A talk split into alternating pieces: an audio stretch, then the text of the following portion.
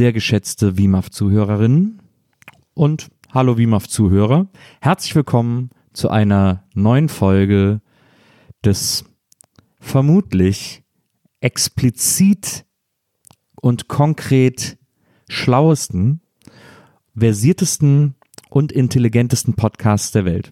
Jüngst gewählt worden und wir tragen diese Auszeichnung mit Stolz und freuen uns, dass auch ihr das so seht, denn sonst würdet ihr jetzt nicht zuhören. Und heute gibt es wieder eine Folge aus der bei Groß und Klein allseits beliebten, außer bei einer Person im ganzen Universum unbeliebten, bei zweien, wer denn noch, deine Mutter oder was? Ah ja, bei zwei Personen im Universum nicht wohlgelittenen Sonderspezial regelmäßig Ausbrecherfolge von WIMAF, nämlich meine Freundin hasst die Lindenstraße. Heute Ausgabe 13. Und erstmal fragt ihr euch, zu Recht, falls ihr diese Ausgabe zum ersten Mal hören solltet, wieso spricht dieser Mann von seiner Freundin, dass sie die Lindenstraße hasst? Wer ist diese Freundin? Wer ist dieser Mann? Wer der Mann ist, ist egal. Aber wer die Freundin ist, ist exorbitant wichtig. Sie ist charmant. Sie ist sehr, sehr schlau. Sie ist viel schlauer als ich. Sie ist eine wunderschöne Frau. Und mein Leben und dieser Podcast wäre ein, wäre so ein, eine Art, wie soll man das erklären? Es wäre so eine Art, so, es wäre so ein Sandhaufen, den so ein Wattwurm hinterlässt im großen, weiten Wattschlick des Lebens. Und deswegen herzlich willkommen, Maria Lorenz. Hi.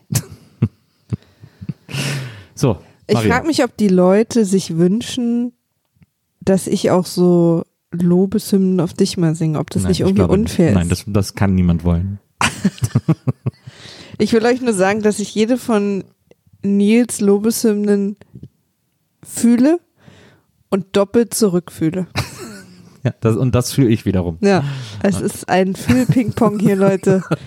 Das ist, glaube ich, ähm, das ist, glaube ich, das Geheimnis einer guten Beziehung, dass man ein, ein smooth laufendes Fühl-Ping-Pong am, am, Absolut. am Game gab ja am auch Laufen dieses, hat. es gab ja auch dieses schöne Lied von äh, Andreas Dorau auf seinem, in seinem Musical. Oh, und das ist übrigens Zusammen so, so wie Nils schafft, jede Stimmung kaputt zu in machen. seinem Musical zusammen mit Geron Klug, äh, König der Möwen. Da gab es ja dieses schöne Lied über Feelingsgefühle. Ja. Weil wir haben ja auch Feelingsgefühle. Mhm. Sehr guter Song, müsst ihr immer hören. Aber erst nachher, wenn diese Folge vorbei ist. Denn jetzt geht es um etwas anderes. Wir haben Bergfest. Wir haben es geschafft. Es ist kaum zu glauben, aber wahr. Wir haben die Hälfte rum. Wir haben die erste Hälfte der ersten DVD-Staffelbox der Lindenstraße heute abgeschlossen. Ich, Wenn das kein Grund zu feiern ist. es tut uns übrigens leid, dass die Folge erst Mittwoch kommt, aber ich kann es einfach, ich muss das immer so weit von mir herschieben, wie ich kann. Aber kommt doch Es immer Mittwoch.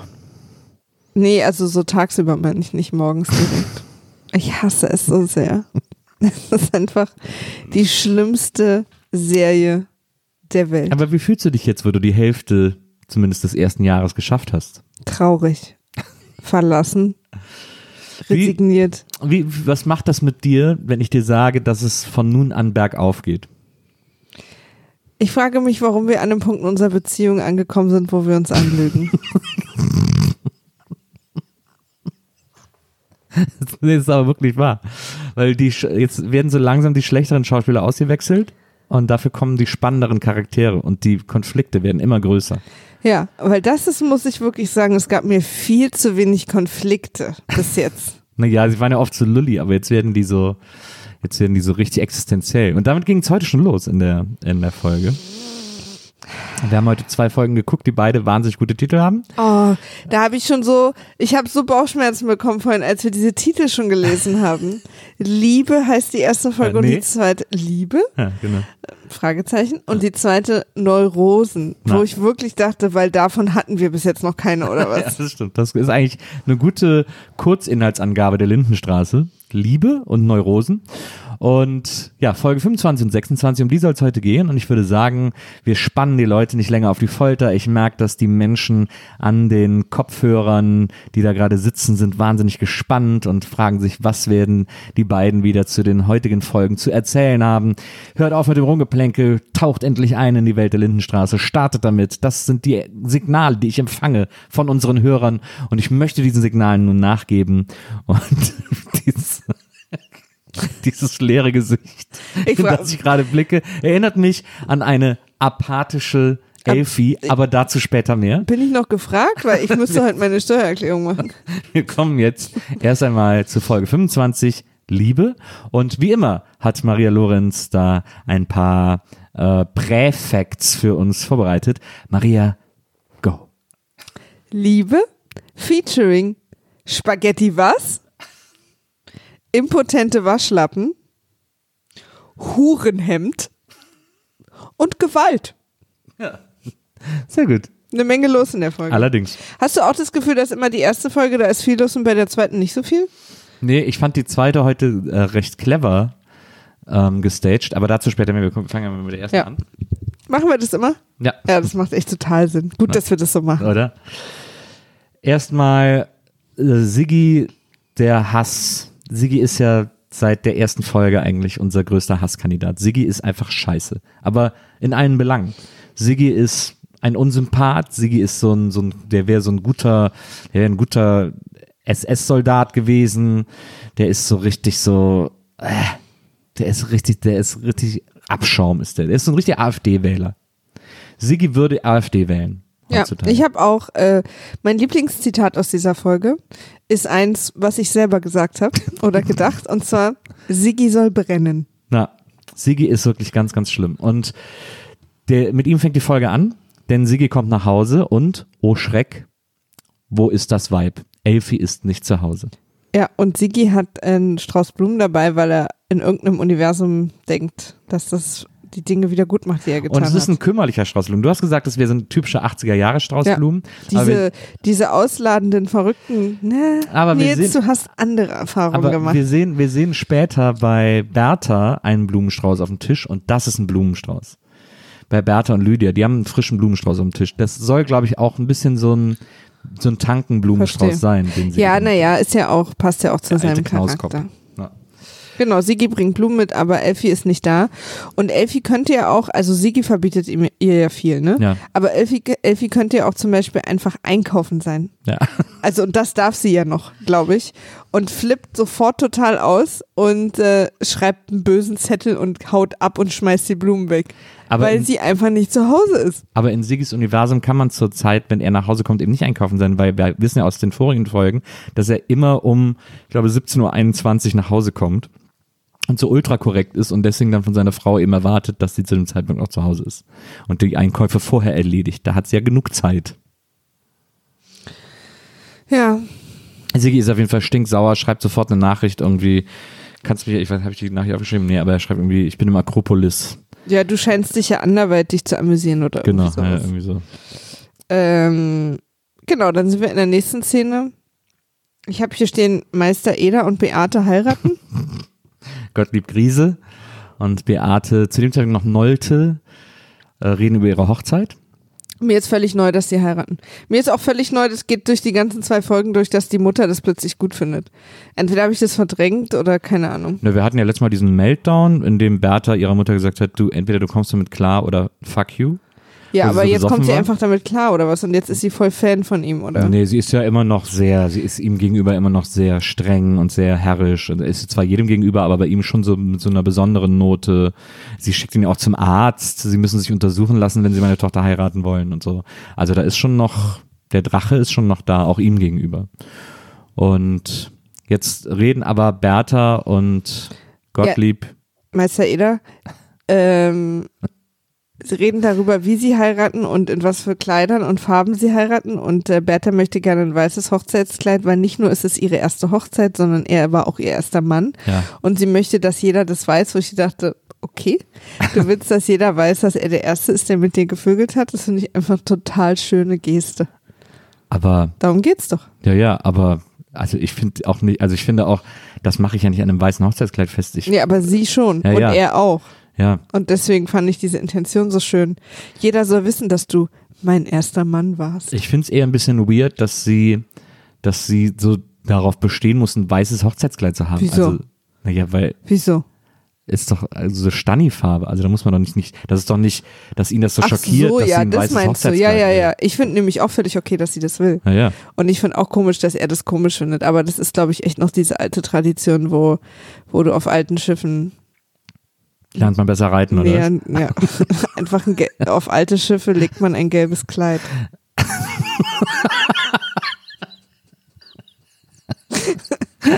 ist ein regionaler Spruch. Verstehe. das, da, klar, das ist so eine Berlin-Sache. Ja, Ja, Das ja, ja. hat ja mehr, hat ja mehr Brücken als Venedig. Ja, ja, Ja. absolut. Und ähm, ähm, ja. Ja. Mhm. ähm, also, äh, ja, äh, was ich aber cool fand, war, dass sie gesagt hat, er hat gesagt, ein Schleier oder was? Und sie so, nee, kein Schleier, ein Hut. Und das finde ich irgendwie cool. So ein weißes Hochzeitskleid mit Hut, mit einem weißen Hut, ist doch irgendwie cool. Habe die Message verstanden. Kommt natürlich auf den Hut an. Also wenn sie jetzt so, so, so, naja, sie so denkt ein- bestimmt an so einen so einen Pferderennenhut. Smooth Criminal Hut anzieht, dann sieht es wirklich peinlich aus. Ja, aber sie heiratet Meister Eder. Also ich glaube, sie könnte sich auch eine lustige rote Lockenperücke holen und die Leute würden schon genau verstehen, was da los ist. Sie, äh, vor allem sagt sie ja zu ihm, auch sie ist ja zu ihm sehr gönnerhaft und sagt, du kannst auch ruhig den Anzug von deinem toten Vater anziehen. Ja. Also lieb von ihr. Total lieb von ihr. Ja. Hm. Finde ich auch gut. Und dann geht es aber um Standesamt und sie möchte aber auch, dass Gott Bescheid weiß. ja. Weil ihre Mutter das will. Ja. Also sie ist ja einerseits freut sie sich immer, wenn quasi sie gegen die Mutter mal irgendwas machen und wenn da irgendwie Dinge passieren, aber sie ist schon auch noch sehr hörig. Ja, absolut. Aber sie löst sich langsam. Man merkt, dass sie freier wird. Das ist ja auch schön. Und das kriegen wir auch noch in den kommenden zwei Folgen zu sehen. Dann, äh, ach so, und dann sind wir auch schon beim Griechen. Dann sind wir beim Griechen, wo Siggi am Tisch sitzt. Sigi soll brennen. Und dann kommt, dann kommt Elfi rein und sieht ihn da sitzen und er klopft erstmal gegen sein Weinglas. Er klopft ja sein Weinglas gegen die Flasche. Ding, ding, ding, hier bin ich. So, und dann geht sie zu ihm hin und sie ist ganz cool und sie, man merkt, dass Elfi sehr entschlossen ist, diese Situation, also sich nicht das Zepter aus der Hand nehmen zu Nee, lassen. aber sie hat sich auch überlegt, warte mal, er hat doch bis jetzt immer sehr, sehr gut auf Dinge reagiert und hat auch viel Humor. Und deswegen tue ich erstmal so, als hätte ich einen neuen Freund. Und dann tue ich so, als hätte ich mehrere Freunde und dann, als wären die sehr jung. Um einfach die Situation schon mal ein bisschen zu entspannen. nee, aber das finde ich ja gut von ihr. Da ich mir Ich finde es auch gut. Ich finde auch gut, ich habe hier auch sogar zu stehen, ähm, gerade dachte ich noch, Elfi hätte es ihm endlich mal gezeigt, ja, bis wir dann in der nächsten ja, ja, Szene, aber ich habe ne? da, ich hatte mir dazu aufgeschrieben, Elfi fickt Siggi. Okay. Das, das fand ich sehr, sehr gut. Die Ja. hat den richtig Ja, ja, aber, rangenommen. aber, aber, ja. Aber ich verstehe halt ihren Charakter nicht, weil sie mir quasi, also die Drehbuchautoren, das müssen zwei verschiedene Drehbuchautoren gewesen sein, die sie immer abwechselnd schreiben und keiner erzählt dem anderen, was er macht. Weil manchmal ist sie so provokant und naja, und ich habe keine Angst vor dir. Und dann erzählt sie das und sie wirkte auch in dem Moment überhaupt nicht angespannt, sondern wirklich belustigt, wie Ja. er reagiert. Und dann ist sie im nächsten Moment wieder super panisch und ein totales Mäuschen. Aber das ist genau diese Ambivalenz, die man ganz oft äh, kennt aus diesen, aus so problematischen Beziehungen, in denen Ich es so muss- häusliche Gewalt gibt. Ich so. muss eh mal sagen, dass diese ganze Elfi-Sigi-Sache für mich, habe ich mir mehrere Notizen dazu Mhm. gemacht über die zwei Folgen, ganz schwierig zu kommentieren ist. Weil uns wird ja da häusliche Gewalt und auch so eine, so eine psychische Abhängigkeit, Ja. äh, so eine gegenseitige ja auch dargestellt, weil ja. sie verlässt ihn nicht, aber er verlässt sie auch nicht Mhm. und sie sind nicht gut füreinander, er natürlich noch weniger als sie. Hm. Ähm, und ich finde es wahnsinnig schwer zu kommentieren, weil wir haben ja diese Sendung hier mit so einem riesen Sarkasmus und das Ja. ist ja irgendwie, ich hasse diese Serie. Leute, wirklich glaubt mir, das ist, ist ich hasse diese Serie. Ich mache das nur, weil ich Nils liebe, weil ich euch liebe. Ich hasse alle vier Wochen. So. Ihr habt gemacht, dass ich meinen Kalender hasse. Und die Zahl vier, das Wort Wochen, das Wort Straße, Lindenbäume. Also es ist wirklich Als hättest du schrecklich. vor Lindenbäume gemocht. Ja, na, ich war indifferent. No, das, das ist eine Schutzbehauptung.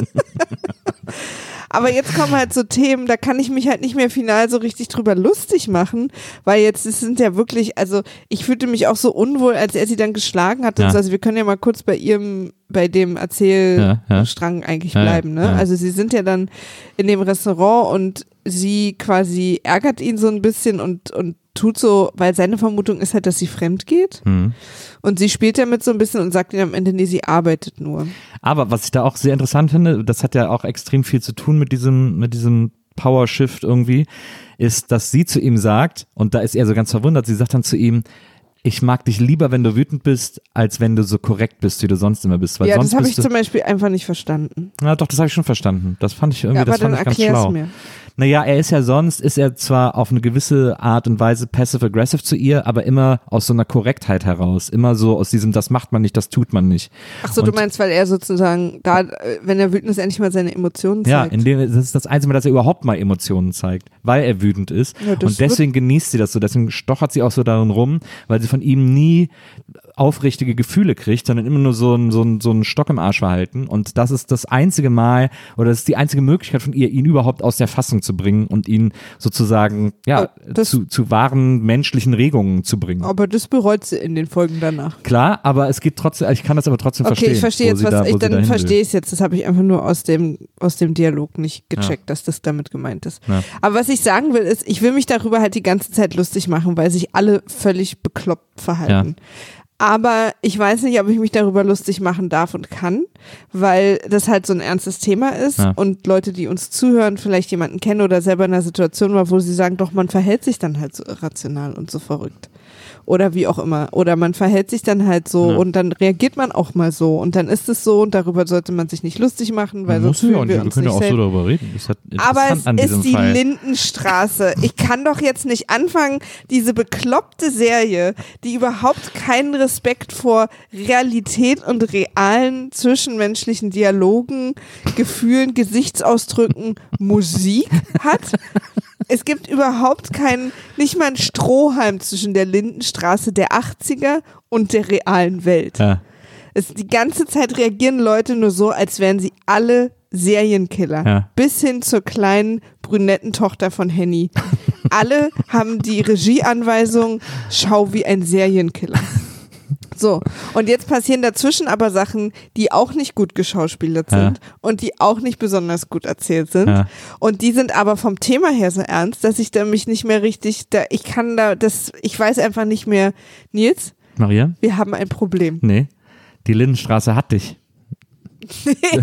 nee, nee, nee. Das ist ja, ge- das ist ja Nein, genau nein, das nein. Ziel der die Lindenstraße. Lindenstraße hat mich überhaupt Das ist ja genau das Ziel der Lindenstraße. Oh Gott, die gesellschaftliche Lindenstraße. Probleme anzusprechen und, äh, und zum Gesprächsthema zu machen und zu Okay, aber dann werden wir, okay, dann wird das jetzt hier der gesellschaftliche Probleme-Podcast oder was? Nee, aber Herzlich willkommen. Nee, wir aber sind wenn man durch im mit Rahmen Humor. dessen wir sogar- sind durch mit Sarkasmus, Nee, Leute. aber es wenn man das nicht schafft. Gesellschaftliche Nee, nee, nee, nee, nee. Probleme-Podcast. Nein, nein, nein, nein, nein, nein. Holt bitte alle euren Rollkragenpullover raus und macht euch einen Tee. Nicht zu heiß, niemand soll sich die Zunge verbrennen. Keine Zunge soll diskriminiert Ich, werden. ich diskriminiere gleich deine Zunge.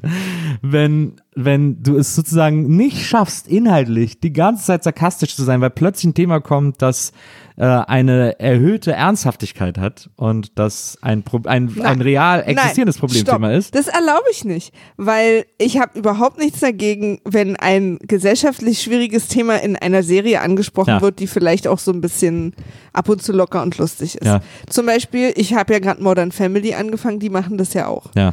Aber was ich dagegen habe, ist, wenn es mir so schlecht mit schlechten Schauspielern, schlechter Musik und einem völlig verkorksten Writers Room Nee und, das, nee, und das stimmt eben nicht. Den, den lasse ich dir nicht durchgehen. Weil das, weil es gibt in dieser Problematik, und ist ja, sie ist natürlich, also man muss einfach sagen, dass vor allem Siggi ein extrem schlechter Schauspieler, zumindest zu dem Zeitpunkt war. Ich weiß nicht, ob er es heute besser macht, aber also der hat, der spielt ja alles gleich. Das ist ja, der kann überhaupt nicht, der kann überhaupt keine Nuancen spielen. Der ist wirklich, das macht er wirklich total schlimm, weil er ist ja dann auch immer super besoffen, aber spricht immer noch ganz klar und normal, wie er sonst auch immer spricht. Also passt hinten und vorne alles nicht zusammen. Der macht das wirklich einfach ganz objektiv schlechte Arbeit. Aber ähm, ich, was ich nicht finde, was ich nicht finde, Jetzt kommt ist, ein Krankenwagen und holt mich ab. was ich tatsächlich in dem Fall in, zu diesem Thema, zu dieser Problematik in der Lindenstraße nicht finde, ist, dass das schlecht geschrieben ist, weil ich finde, dass die Autoren in dieser und in der kommenden Folge sehr genau darauf geachtet haben, was eigentlich das Problem auch oder, oder, ein, oder ein häufiges Problem von Opfern häuslicher Gewalt ist, die dann dem Täter vergeben, die dann sagen, ach, ich liebe ihn ja, ach, er hat's nicht so gemeint und so. Das wird in diesen ganzen, in diesen beiden Folgen die ganze Zeit problematisiert und auch die ganze Zeit an- und ausgesprochen. Und das finde ich, abgesehen davon, wir reden jetzt von Mitte der 80er, wo das jetzt sowieso nicht so alltäglich war, dass sowas ausgesprochen und angesprochen und gezeigt wird. Aber ganz davon abgesehen finde ich das sehr, sehr äh, bewusst und sehr gut geschrieben, dass sie eben darauf geachtet haben oder dass sie eben versucht haben, diese extrem krasse Ambivalenz, wo sich ja jeder immer, wo sich ja jeder immer an den Kopf fasst und sagt, verlass den, der tut dir doch nicht gut, hau ab von dem, das ist, du kannst dich doch nicht verprügeln lassen von deinem Freund, von deinem Mann. Und und dass dann aber Menschen, die Opfer davon sind, dann trotzdem sagen, ja, aber er hat's nicht so gemeint und so, das erlebt man ja oft und das ist ja eine Realität. Und das haben die da irgendwie abgebildet. Und das fand ich tatsächlich sehr gut. Das fand ich sehr, ähm, ich, ich finde, dass sie sich da tatsächlich sehr viel Mühe gegeben haben, so präzise wie möglich zu sein und so und das so wenig, sagen wir mal, ähm, nur sensationalistisch auszuschlachten, sondern da tatsächlich auch so ein bisschen mehr in die Tiefe zu gehen. Und zu versuchen, eben diese, diese völlige, diese völlig irrationale Zweischneidigkeit abzubilden. Das erkenne ich ja auch an. Das meine ich auch gar nicht. Ich finde es auch gut. Und das fand ich ja auch schon, als ich meine aller, allererste Folge Lindenstraße gesehen habe, wie du dich erinnerst, war ja eine aktuelle Folge. Ja. Und das fand ich auch von, von- dem, was du immer erzählt hast, gut, dass es, dass es ja die an die harten Themen geht. Ja. So. Und dass es sich nicht traut, Unangenehmes anzusprechen oder Wichtiges oder gesellschaftlich Relevantes und so weiter und so fort. Wie in dieser einen Startup-Firma, die, wo mir später erzählt wurde, dass das ein Café sein soll. Ja. Ähm, da habe ich auch gar nichts gegen. Ich habe auch nichts dagegen. Bitte zitiert mich nicht out of context. dass es, äh, dass Sigi sozusagen äh, Elfi körperlich missbraucht Ja. und ihr wehtut und sie schlägt, um damit wir als Zuschauer darüber reden Ja. und merken und und ich, ich finde es auch völlig okay, dass ähm, also diese Erzählung, dass sie dann quasi immer zu ihm zurück will und so weiter und so fort. Ja. Aber diese ganze Umgebung der Lindenstraße und wie Sachen gefilmt und geschauspielert werden, ist für mich einfach so mh, mir fehlt jetzt einfach das Wort so so schlecht an der Grenze von komödiantisch, dass, es- dass ich nicht so richtig gut damit umgehen kann, dass nun gerade die beide mir das vorspielen und ich darüber dann ernsthaft reden soll. Ja, aber das ist ja tatsächlich in dem Fall eher, also das, das Selbstverständnis der Lindenstraße ist ja durchaus ein ernsthaftes Abbilden von Realitäten. Also sie, die ist ja nicht komödiantisch gemeint, die Serie. Das ist ja die Mhm. Ja, ja, Intention, ich weiß, die wir haben. ich weiß. Ist, äh, sie ist nicht komödiantisch gemeint, aber Wie sagst du es uns am besten, Ja. oder? wie sage ich es euch am besten? Ich kann sie halt, also sie ist kei- nicht komödiantisch gemeint, Ja. ich kann sie aber auch nicht ernst nehmen. Ich befinde mich in der Hölle dazwischen. Ja, ja, das, das verstehe ich. Und ja. das, ich verstehe gesagt, deinen Standpunkt. Und, und deswegen ist es für mich so schwierig, weil einerseits muss ich mich drüber lustig machen, wie schlecht Sigi und Elfi spielen Ja. und wie Elfi im Bett liegt, wenn sie eine Neurose hat. Darüber wird zu sprechen sein. Ja. Ich traue mich aber auch nicht so richtig, weil ich niemandem hier einen Safe Space wegnehmen will. okay, aber Verstehst du mein, ich, ich mein verstehe, was du Dilemma? meinst. Ich verstehe, was du meinst. Aber ich glaube, wir, ich glaube, wir können tatsächlich, ich glaube, es ist möglich über das, über das bizarre Spiel der beiden, also vor allem Sigi und Elfi zu reden und gleichzeitig aber nicht die Situation zu triggern. Ich nehme das natürlich auch total ernst. So, ne? Also gerade auch ihr, also ich finde es sogar auch eigentlich gut, dass, dass sie immer wieder zu ihm zurück will. So. Naja. Auch wenn es mich jetzt natürlich ärgert und ich mich auch darüber lustig machen will. Naja. Aber ich bin da so ein bisschen. Okay, also, aber damit haben wir sozusagen den soziologischen Hintergrund dieser beiden Folgen geklärt. Wir machen uns auf keinen Fall über die Situation selber lustig und wir erkennen auch an, dass die gut dargestellt ist, äh, zumindest im Buch und dass es die, dass die tatsächlich so passiert. Und wenn wir jetzt uns hier über irgendwas lustig machen, dann über die, über das Spiel oder über die, Darstellung der Situation oder sozusagen. Requisiten oder so. Also Ja. quasi nichts, was die Situation, weil natürlich ärgere ich mich sehr darüber. Also die Situation, lass uns mal Silfi, Sigis und Elfi, Silfi, ich schon mal sagen, Silfis äh, Storyline, Eggi? Silfi und Eggi, mal durchgehen, Ja? Äh, weil dann, dann, weil Ja. das ja auch zusammenhängt so alles, ne? okay. Also sie, es gibt halt diesen, es eskaliert danach ähm, äh, in, in, der- in Im dem, Akropolis? im Akropolis, äh, im griechischen Restaurant. Ja? Und sie nennt ihn am Ende, brüllt sie ihn an, dass er ein impotenter Waschlappen ist. Und er schüttet ihr dann seinen, ich glaube, es ist Rezina ins Gesicht. Ist Und nicht- Ja, ist das Was? Wein? Ja, Was ist Rezina? so- so griechischer Weißwein. Klingt nach einem Medikament. nein, nein, es gibt in, in Griechenland Rot, Weiß und Rezina. Okay, und ja, genau, schüttet er ihr ins Gesicht und sie stürmt dann raus. Und ich dachte, oh, endlich Elfie hat ihm mal Habe ich auch gedacht. jetzt, weil sie dann auch irgendwie gesagt hat, dass sie jetzt zerbrochen ist und Ja. er kann das jetzt nicht mehr zusammenkleben. Na, Und, ähm, und die nächste Szene mit den beiden ist, dass sie, ähm, dass sie in Dessous im Bett liegt und auf ihn wartet. Und ich dachte, oh, das ist natürlich sehr schwierig. na. Sexy Dessous vor allem. Ja. Fand ich gut. Ja, ich finde halt sie so unsexy, deswegen kann ich mich da nicht, Na. das, ist mir egal, was sie anhat. Ja, das stimmt vermutlich. Und ähm, genau, er kommt dann nach Hause und er ist halt total besoffen. Hm. Merkt man auch sofort nicht unbedingt, wie er es spielt, aber dass er so ein bisschen stolpert die ganze Zeit. Ja, ja. Insofern hat er uns das versucht zu sagen. Und, ähm, und dann kommt's, wie es ja tatsächlich auch schon so ein bisschen angedeutet war. Ich glaube, er hat ihr auch schon mal eine geschallert, Das kann sein. seit, seit, seit, seit wir das gucken. Und, Ja, das kann sein. und dann, so, also die Kamera dreht sich dann auch tatsächlich weg auf den Hamster. Das fand ich aber ganz gut, dass sie dann auch sagen, wir wollen es nicht zeigen, darum geht's hier nicht. Ihr könnt euch das schon alle vorstellen. Und dann knallt's ein paar Mal ganz doll. Und das nächste, was wir sehen, ist, dass äh, Elfie mit einer blutigen Nase aus der Wohnung rennt und an einer Tür klingelt. Und ich war sehr gespannt, welches ist. Und sie hat sich natürlich die Menschenversteher. WG. Naja, sie ist zu ihrer besten Sie Freundin ist zu ihrer besten Freundin gerannt, genau. Und, äh, und da, ich weiß gar nicht, ob das dann schon in der nächsten Folge ist. Nee, muss ja noch Nee. die sein, genau. Das war sehr niedlich, weil äh, Benno macht die Tür auf, weil Benno, Gabi, Blond Robert Smith und der und der Kreuzfahrt-Pianist sitzen gemeinsam vorm WG-Fernseher und gucken irgendeine Doku über das Meer oder sowas. Und dann klingelt und Benno macht auf und dann steht ihm Elfie eben in Strapsen gegenüber und er sagt erstmal so, Mensch, das ist ja alles ganz durchsichtig und dann hält er ihren Mantel hin, damit Ja, sie und sich er bedecken guckt so auf und der guckt so weg. Ja. Das fand ich sehr, sehr rührend. Und deswegen sieht er auch erst, nachdem sie den Mantel anhat, dass ihr Gesicht blutet. Genau. Und dann ruft der Gabi, du wirst gebraucht und ein Waschlappen. Ja. Weil das will er auch nicht, dass hier was in der Wohnung dreckig Waschlappen scheint der rote Faden dieser Folge zu sein. wird. Das stimmt. Und dann kommt Gabi und nimmt sich natürlich sofort, sieht sofort, was passiert ist und nimmt sich sofort Elfie an und spricht mit ihr und nimmt sie auch sofort ins Gebet so ein bisschen, sagt zu ihr so, das kannst du dir nicht gefallen lassen und und Elfie kämpft richtig um ihre Beziehung und um ihre Liebe zu Sigi gegenüber Gabi und sagt immer, nein, er hat sich so gemeint, ich liebe ihn doch so. Ich habe ich hab ihn ja Ich auch bin's ja auch provoziert. schuld, genau. Ja. Das ist echt so richtig krass, weil weil so Beziehungen gibt's ja, Ganz oft, glaube ich.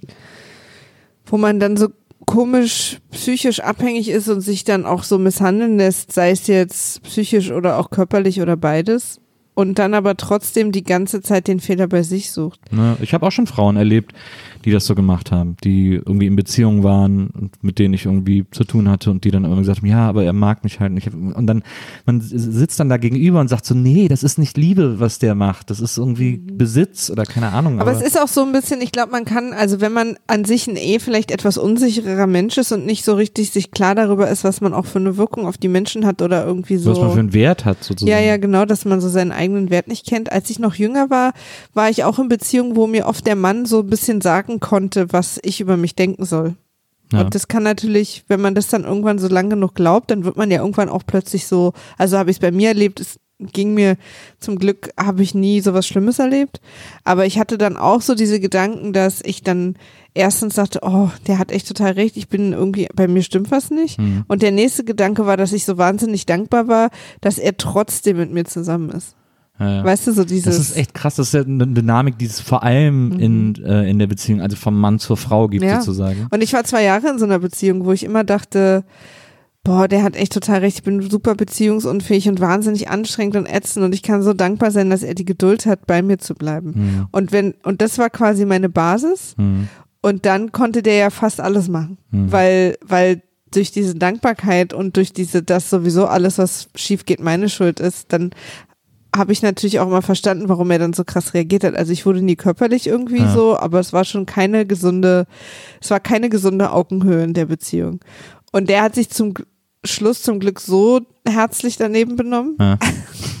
dass es dann, dass ich es dann irgendwie rausgeschafft habe und auch tatsächlich quasi, als würde ich aus so einem Nebel kommen. Zwei, Ja. drei Monate danach habe ich schon überhaupt nicht mehr verstanden, warum ich mit dem zusammen war. Ja. Ja, das ist, ich, vor allem bei mir, mir geht's ja dann immer so, wenn ich dann Frauen sehe, die Opfer von sowas sind. Sind ja auch Männer übrigens, ne? Also nur mal kurz. Äh, so psychologische, ähm, also so psychisches Abhängigmachen und so Gaslighting eigentlich, ja. machen ja auch Frauen mit Männern. Und Frauen mit Frauen und Männer mit Männern. Klar, aber es ist halt, also gängigerweise natürlich eher, dass das Männer mit Frauen machen sozusagen. Klar, das Und- ist dann wiederum so ein Abbild der, der Gesellschaft, wer das angeblich stärkere Geschlecht ist Naja. und so. Und wenn ich das so sehe und ich sehe dann die Frauen und ich spreche mit denen oder was auch immer, dann tut mir das wahnsinnig leid. Ich kann das, aber ich kann aber deren Gefühlswelt oder Gefühlslage immer so ein bisschen nachvollziehen. Das hat ja dann auch viel mit Prägung zu tun, das hat viel mit Selbstbewusstsein zu tun. Und so dann denke ich immer so, na ja, wenn da, wenn es da einfach einen Mangel gibt, dann ist man halt anfällig dafür und so. Das, also ich verstehe das total. Ich habe da auch immer eine sehr große mir tut das halt leid, aber ich verstehe total, woher das kommt und wie das, weil man sagt immer so, was, wieso haust du nicht einfach ab und so, aber es ist halt eben nicht so einfach. Aber was ich immer tatsächlich nicht verstehe, wo mir jedes Verständnis fehlt, ist, wieso man als Typ so ist. Wieso man so, wieso man eine Beziehung glaubt, so führen zu müssen, dass man ultra manipulativ ist, dass man super aggressiv ist, dass man irgendwie die eigene Meinung über die des Partners stellt. Das ist ja auch alles nicht immer 100% bewusst. Das ist ja auch, das ist ja auch Prägung sozusagen. Und das ist ja auch wahrscheinlich eine Erziehung, die irgendwie sagt, du musst immer die Oberhand haben, du musst gewinnen, keine Ahnung. Aber ich aber das ist etwas, was ich wirklich nicht verstehe, wie man so, wie man, ja, wie man einfach so gemein sein kann zu den Menschen, den man liebt, wie man so bösartig sein kann zu den Menschen, den man liebt. Ich glaube, der Ursprung, also bei Siggi, so Ja. wie ich es verstehe, ist, ähm, ist seine eigene Unsicherheit, dass er, eigentlich will er sie halt so krass kontrollieren, damit sie nicht geht. Also er will nicht, dass sie, dass sie die Freiheit in einem eigenen Job und unabhängig wird. Ja. weil, weil sie sonst ja gehen könnte und merken könnte, dass das Leben da draußen ohne ihn besser ist. Also alles finde ich, was er versucht zu kontrollieren, zielt für mich immer darauf ab, dass er sie nicht verliert, was natürlich völlig fehlgeleitet ist, so wie er es Ja. tut, Ja. aber sozusagen aus so einer bei ihm heraus äh, eigenen Unsicherheit kommt. Und das ist ja auch, also alle schlimmen Menschen auf der Welt, die schreckliche Dinge mit anderen Menschen gemacht haben, sind meiner Meinung nach alle in sich drin wahnsinnig unsicher und haben irgendwie totale Komplexe und irgendwie, weil alle Menschen, die man so kennenlernt, die so fein mit sich sind Ja. und so in sich ruhen und wer sie sind und von wem sie geliebt werden, total fein sind, sind Ja. auch eigentlich fast immer nette Menschen Ja. weil sie einfach das gar nicht nötig haben, andere Leute zu manipulieren. Na. Na, wahrscheinlich. Alle, alle schlimmen Diktatoren auf der Welt hatten alle irgendwie ganz krasse Verlustängste, Komplexe, Unsicherheiten und haben versucht, das irgendwie zu kompensieren.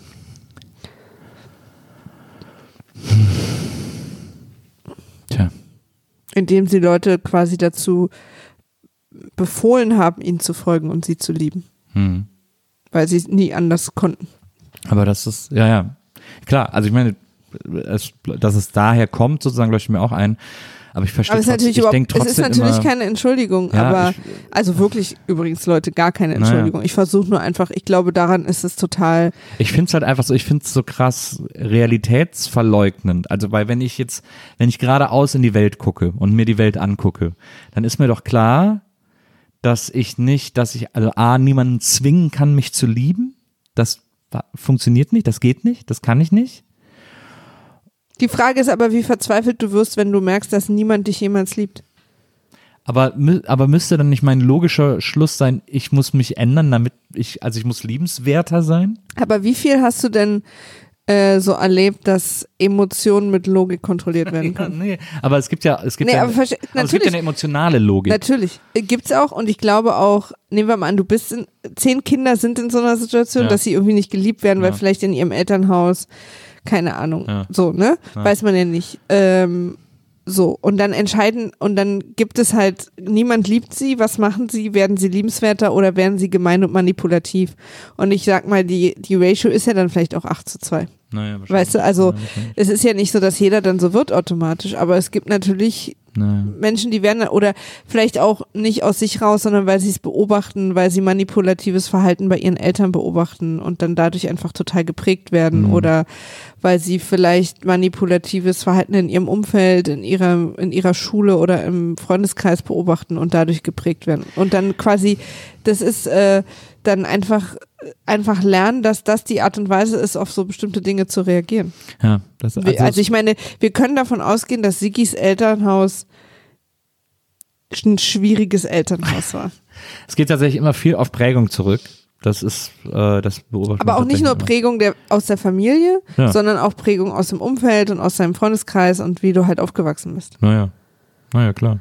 Aber es ist irgendwie, ähm, Ich meine, es ist ja so ein ewiger Streit, was ist Prägung und was kommt aus dem Menschen selber, ne? mh, Aber ähm, es ist ja oft so, dass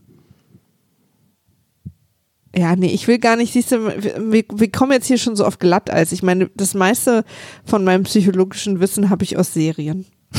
Und das sollte eigentlich alles darüber sagen. Also sollte ich irgendjemanden oder wir irgendwen beleidigt haben oder irgendwas gesagt haben, was jemanden von euch verletzt, dann schreibt uns gerne. Und wir korrigieren uns da auch. ja, Wir sind absolut. natürlich auch absolut keine Experten. Nee. Und ähm, Aber wir reden ja tiefen- jetzt aus eigener Erfahrung. ja, also das und aber ja, eine tiefenpsychologische Analyse von Bösewichten anhand äh, auf Basis der Lindenstraße zu machen, ist halt auch schon dünnes Eis to begin with.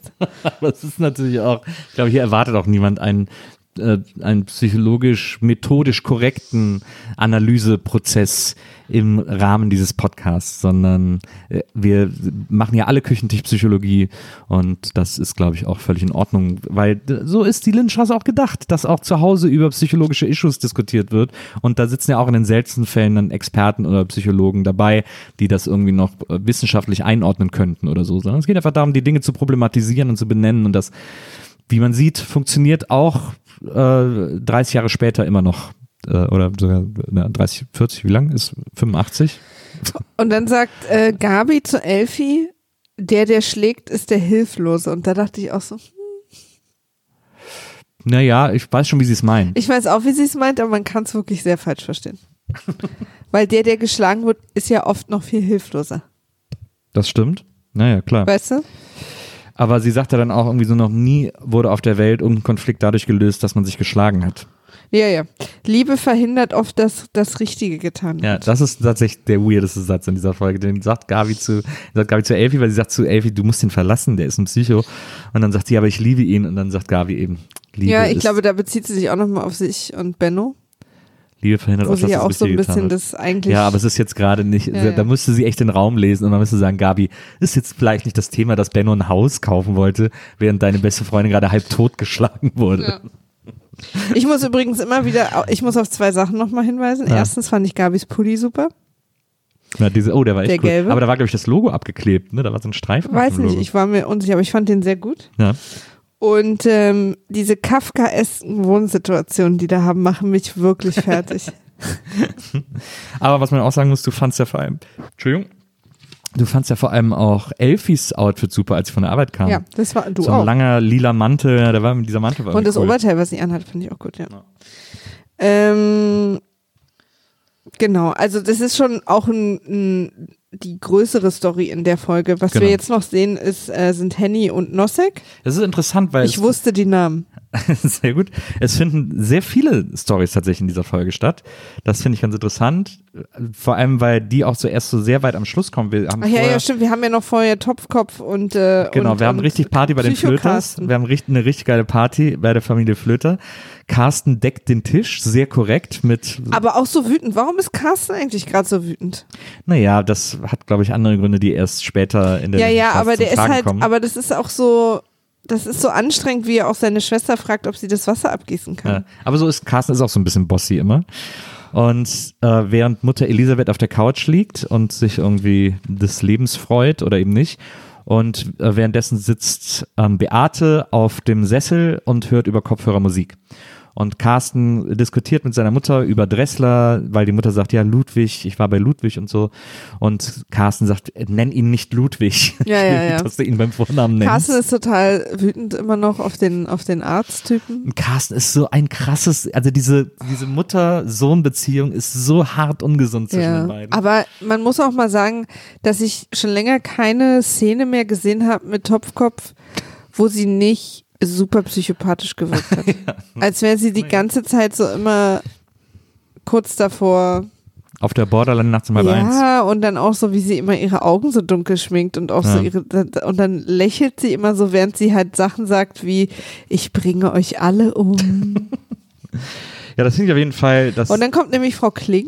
ja. Ähm, Da fand ich übrigens schön, weil sie sitzen dann schon beim Essen. Also es, dann gab es ja auch noch diese, diese zitiert hast, diese Szene, dass Carsten irgendwie zu Beate sagt, Beate, gieß mal bitte das Spaghettiwasser ab, die Soße wird sonst kalt. Spaghetti was? Ja, Beate nimmt die Kopfhörer und sagt, Spaghetti was? Sehr gute Nachfrage. Ja. Auf jeden Fall sitzen sie dann nachher beim Essen. Äh, Beate nimmt uns das Essen mit in ihr Zimmer. Sie Ja. isst gar nicht mit denen am Tisch, sondern Carsten und, Kann ich und übrigens sehr, sehr gut verstehen. Elisabeth Muss essen alleine. Und dann unterhalten sie sich und dann klingelt's und dann redet Elisabeth erst noch so ein bisschen weiter, weil sie ja gerade im Gespräch waren. Ja. Und sagt dann irgendwann mit drin, Carsten, mach einmal die Tür auf. Ja, also das so richtig, fand ich auch total gut, dass die so- beide einfach noch entspannt sich noch ein bisschen Salatchen aufmachen. Ja, aber vor allem, dass Carsten auch, er wartet wirklich den ganzen Tag nur auf Order von Mutter. Ja. Was soll ich tun, Mutter? Ja. Das ist wirklich, er ist, also da ist so eine, da ist wirklich so ein leichter Anthony Perkins Vibe irgendwie. Vielleicht, vielleicht lebt Elisabeth gar nicht. Vielleicht ist es so Six Sense mäßig und nur Carsten sieht sie oder so. Irgendwas stimmt da nicht. Wir sehen sie alle Nils. Aber jeden Fall springt er sofort auf, nachdem sie ihm ja. sagt. Und dann fand ich, und äh, sie hat nämlich Frau Kling ihre Klamotten holen geschickt. Ja, damit sie von ihr Klatsch und Tratsch hört. ja. Da passieren jetzt gleich ein paar Sachen, die hacke ich mal ab unter Drogendelirium. Aber für mich ist die viel größere Frage, warum kann man denn die Hausmeisterin schicken, die Klamotten abzuholen? Die, ich meine, wenn du so eine Klatsch- und Tratsch-affine Hausmeisterin hast und der sagt, geh mal bitte für mich Klatsch und Tratsch einsammeln, dann Mhm. ist sie Feuer und Flamme. Jedenfalls kommt Frau Kling rein und erzählt äh, von äh, einem sexuellen Übergriff, der äh, der Arzt bei ihr gemacht hat. Und ähm, ich habe das alles nicht gecheckt, was es sollte. Ich habe es auch nicht so richtig gecheckt. Also Hat sie, klingen, hat sie es so getan, um Topfkopf zu ärgern, weil sie, oder hat es gestimmt? Oder was, was bedeutet das? ich fand es auch ganz seltsam. Sie Kling hat erzählt, dass Dressler sie in den Arm genommen hätte, geküsst hätte, an Hintern und Schulter gefasst hätte und irgendwie gesagt hätte, ach, ich bin so froh. Und, und irgendwie so. Und sie hat das als Übergriff empfunden. So hat mich seit Jahren niemand mehr angefasst. Aber sie hat sich auch gefreut. Sie hat sich auch gefreut, weil der Herr Dressler halt auch so ein toller Mann ist. Ja, aber sie war halt, sie wollte quasi, sie hat auch ein Glas Wasser gebraucht, also sie war ganz aufgelöst, Das war als sie super reinkam. seltsam. Und ich habe überhaupt nicht verstanden, ob sie quasi sie, weil sie hat sie ja immer schon mit Beate so eifersüchtig gemacht, Ja. ob sie sie noch mehr eifersüchtig machen wollte, ob das wirklich passiert ist und sie es quasi nur übertrieben erzählt, weil er sie Mit Bertha meinst du? ja Bertha. Ja. Ähm, damit hat sie sie auch schon immer eifersüchtig gemacht Ja. Und ob sie das quasi ne so Ja. oder ob er sie vielleicht einfach irgendwie auf die Wange geküsst und kurz umarmt hat und Dankeschön gesagt hat und sie das jetzt einfach nur so übertrieben erzählt oder was da eigentlich passiert ist. Na, ich glaube schon, nicht. ich glaube schon, dass er sich wegen irgendwas gefreut hat. So ist er ja, wenn er sich freut, er sagt, ach, kommen Sie her, ach, es ist so ein schöner Tag heute, keine Ahnung.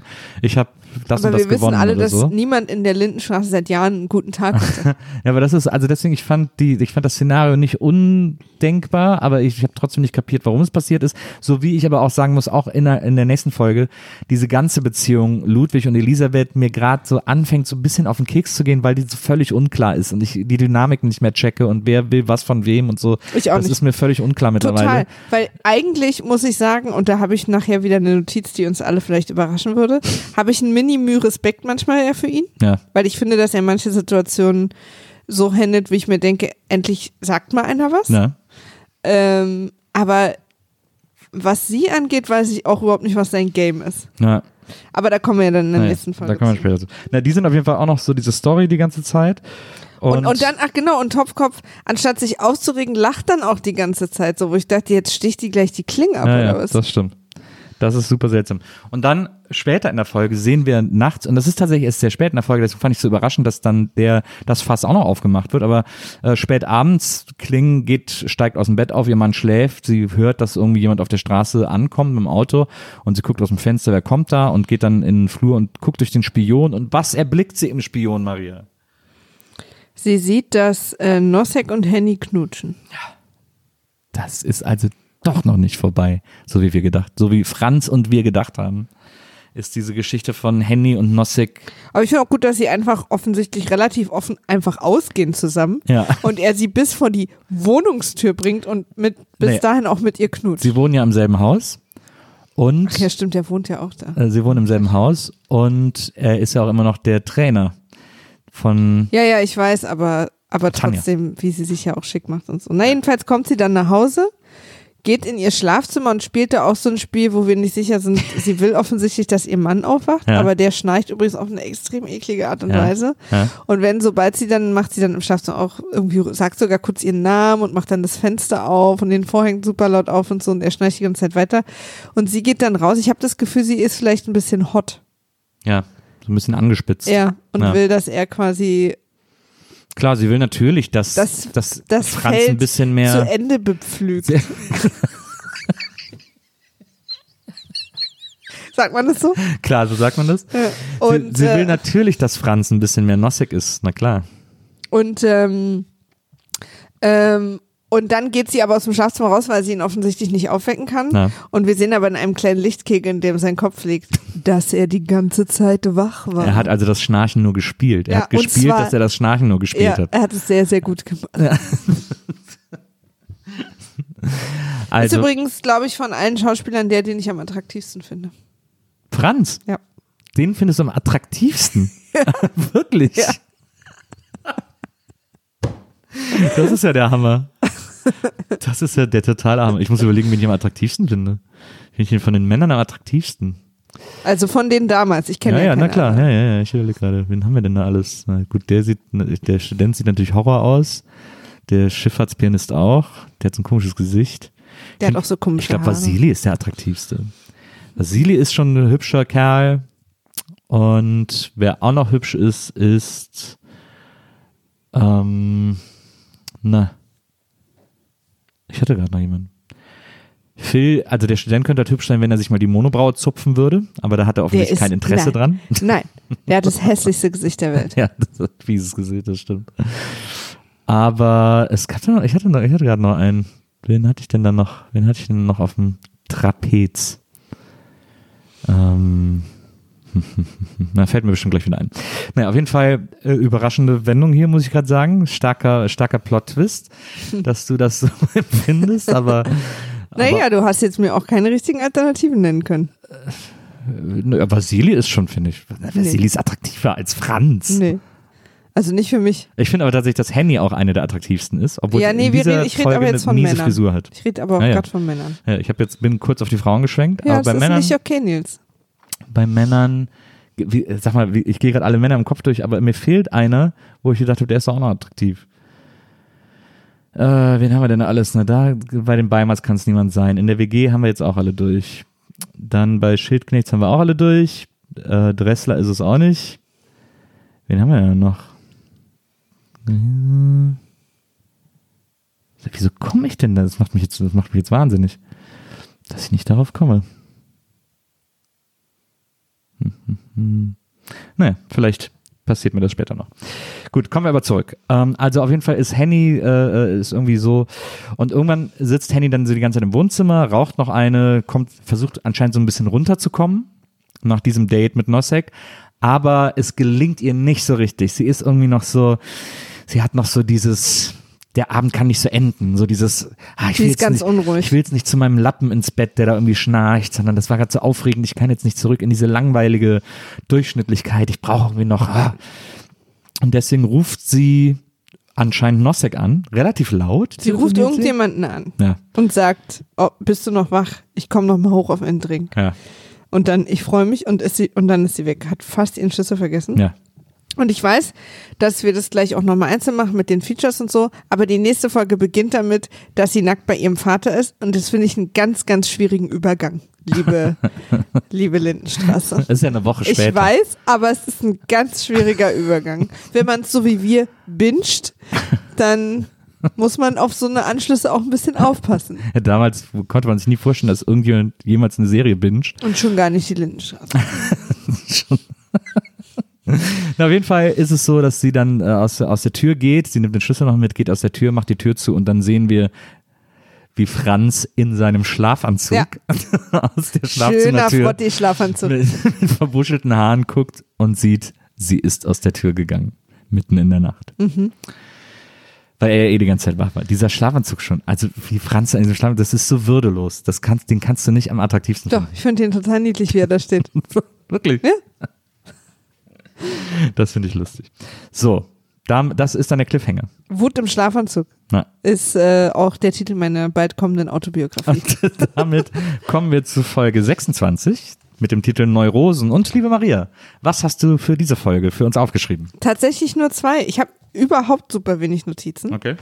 Äh, featuring der alte Kurfuscher und Zwetschgenwiese im Fränkischen. Ja, das ist die, das ist die große Story dieser Folge.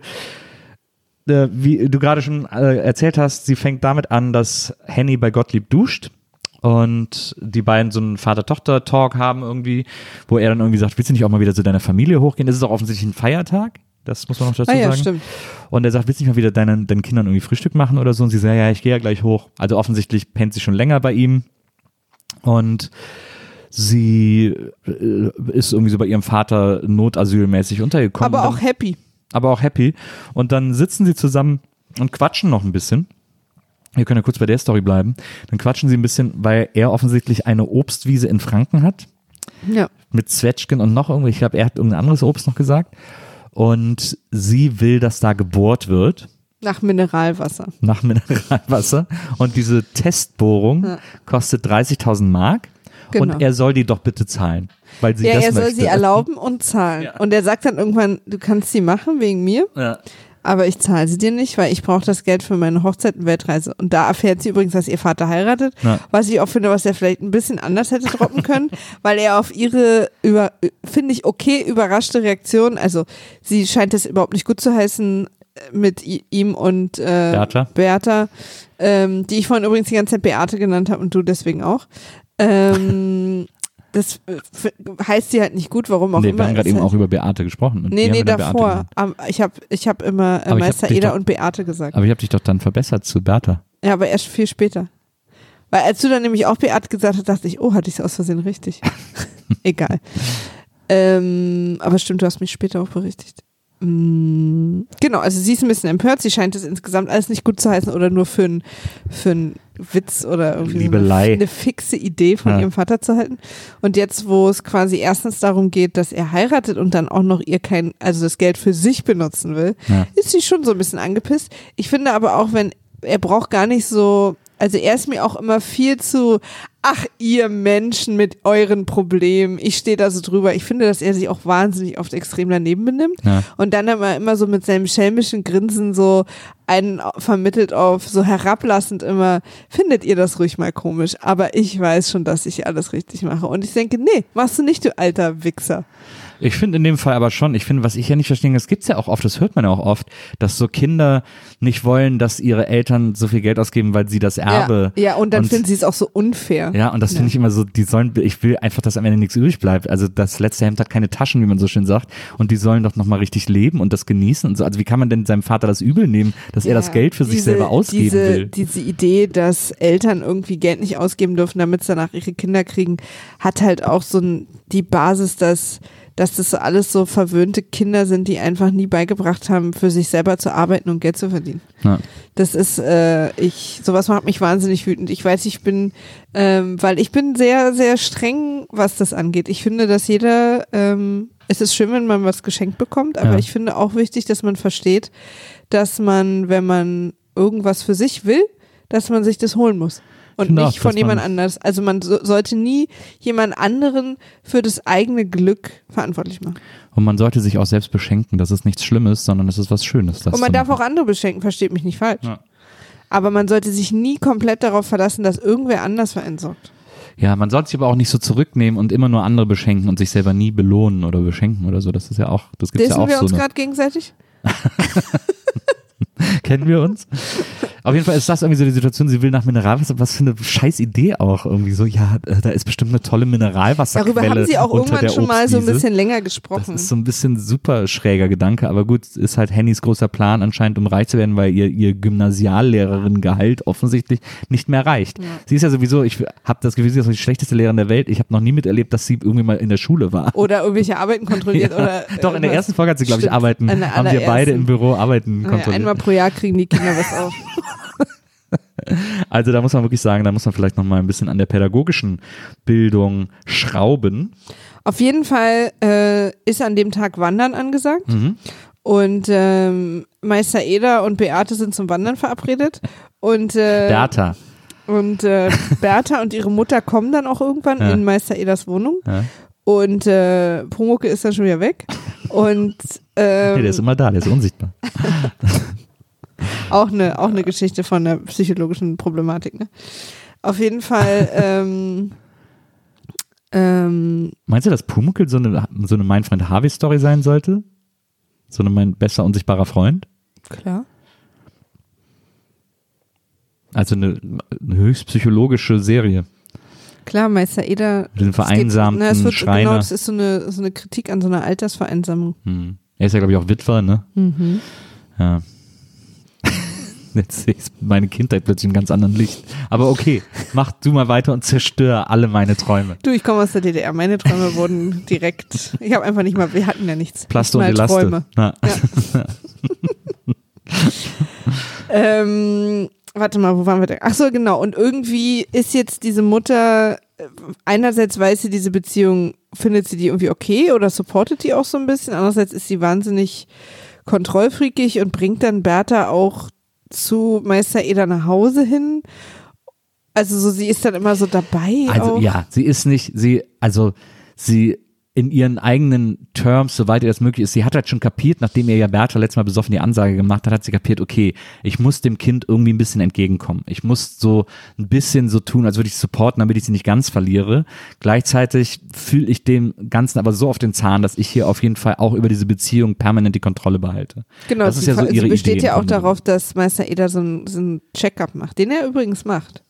Ja, Also da unterwirft er, er macht echt alles für Bertha. Ja. Obwohl er auch, man sieht ihm auch an, wie hart genervt er ist. Ja, also weil die Mutter kommt dann quasi zu ihm nach Hause und sieht dann da die äh, Lingerie, die Handy rumliegen hat und denkt sofort, er geht fremd Ja. und macht einen tierischen Aufstand, lässt sich nichts erklären, bis er, er sie dann Handy vorgestellt bekommt, dann ist es ihr so halb unangenehm und sie haut dann ab und besteht aber noch darauf zu wissen, wann denn Bertha heute Abend wieder zu Hause ist. Und Bertha sagt, ich habe es vergessen, wann der Zug ankommt. Und alle freuen sich total und denken, wow, voll der geile Durchbruch für Bertha.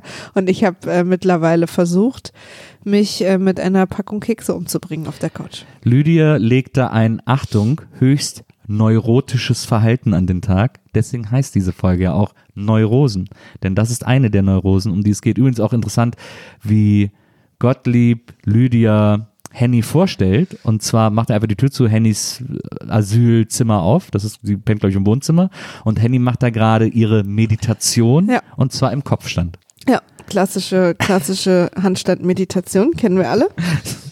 Damals hat man Yoga anscheinend einfach noch nicht so gesagt. Doch, ich glaube, es gibt so Meditationen. Aber das, was sie da macht, ist halt keine, weil sie bewegt auch die Beine sonst. Ja, ja, und Egal. sie labert ja auch mit allen. Sie ist ja, Ja. null irgendwo anders. Naja, sei es drum. Ähm, das ist, das ist die eine Story. Die gehen dann auch wandern und dann irgendwie, äh, zu Handy kommen wir später nochmal. Dann gibt es aber eine andere Situation und zwar, äh, achso, wir sind noch bei den Flöters am Anfang. Das ist nämlich Ja. interessant. Es gibt nämlich Ja. einen roten Faden in dieser Folge, in dieser, in dieser Feiertagsfolge. In dieser rote Faden ist Dressler. Ja. Denn Dressler kommt ins Haus, wird zu den Flöters gerufen.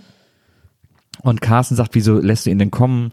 Und das auch noch am Feiertag. Und, äh, und dann, achso, und dann kommt, äh, die Tür wird ihm ja aufgemacht von Beate. Und Beate hat einen super coolen Pink Panther Schlafanzug an.